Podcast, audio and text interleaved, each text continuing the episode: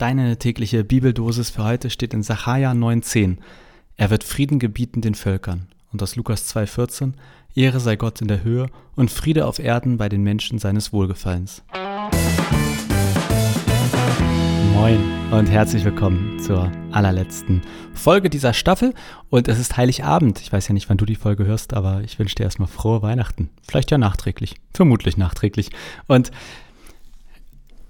in aller Kürze heute. Wir haben ja alle nicht viel Zeit an Heiligabend oder an Weihnachten. Äh, es geht zweimal um Frieden in diesen Texten. Also im ersten Gott wird Frieden gebieten den Völkern und im zweiten Friede auf Erden. Da gibt es so einen Nachklapp, der irgendwie ein bisschen heikel ist. Frieden auf den, Friede auf Erden bei den Menschen seines Wohlgefallens. Also gibt es nur den Frieden für die Menschen, die Gott gefallen. Da will ich mich jetzt gar nicht mal drin verlieren, sondern beim Frieden bleiben. Denn ganz ehrlich, was ein scheiß Jahr mit Blick auf Frieden. Ähm, seit ich würde sagen, seitdem ich lebe, war der Krieg nie, nie näher an mir oder an, an meiner Lebenswelt.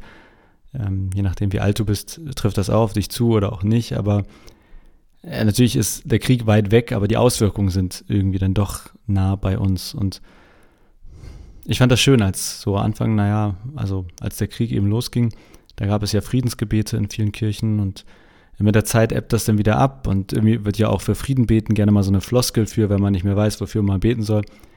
Und gleichzeitig denke ich mir ganz ehrlich, eigentlich, man kann gar nicht genug für Frieden beten. Und ähm, man ist dann immer ein anderes Thema, ne? Hilft beten und so weiter oder was hilft es.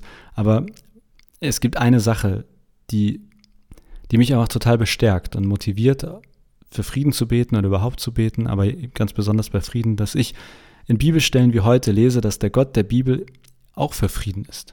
Und das finde ich total ermutigend, dass ich mir denke, wenn ich für Frieden bete, dann setze ich mich eigentlich in die Reihe, in der Gott schon lange sitzt. Und ich sage im Prinzip, hey Gott, du hast gesagt, es soll Frieden geben und ich bitte dich darum, dass es auch Frieden wird.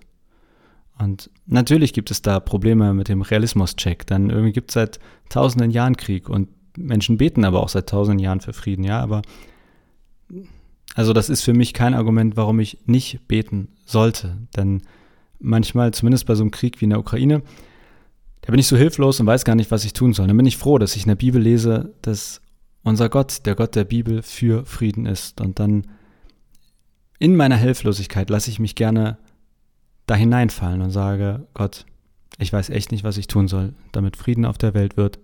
Und deshalb bete ich und sage dir, Gott, ich wünsche mir Frieden. Und vielleicht ist das ja auch was für deinen Heiligabend, für deine Weihnachtszeit.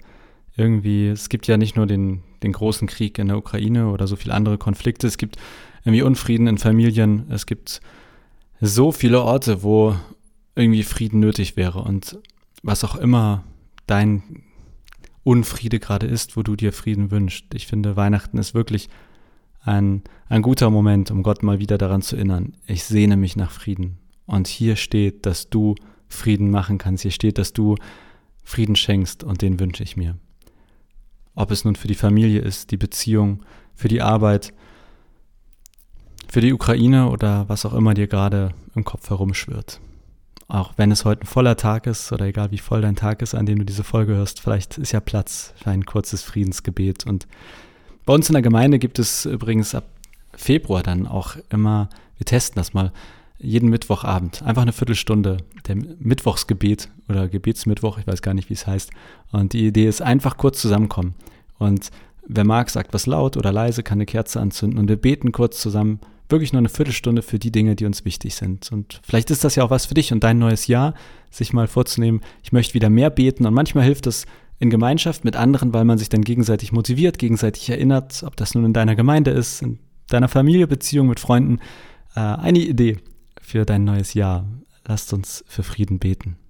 Denn ich lese in der Bibel und ganz besonders in der heutigen Bibeldosis, unser Gott, der ist für Frieden. Und wir können ihn gut daran erinnern, dass wir uns Frieden wünschen. In diesem Sinne wünsche ich dir eine friedliche Weihnachtszeit, eine friedliche was auch immer Zeit, wann auch immer du das hier hörst. Aber ich wünsche dir echt von Herzen Frieden.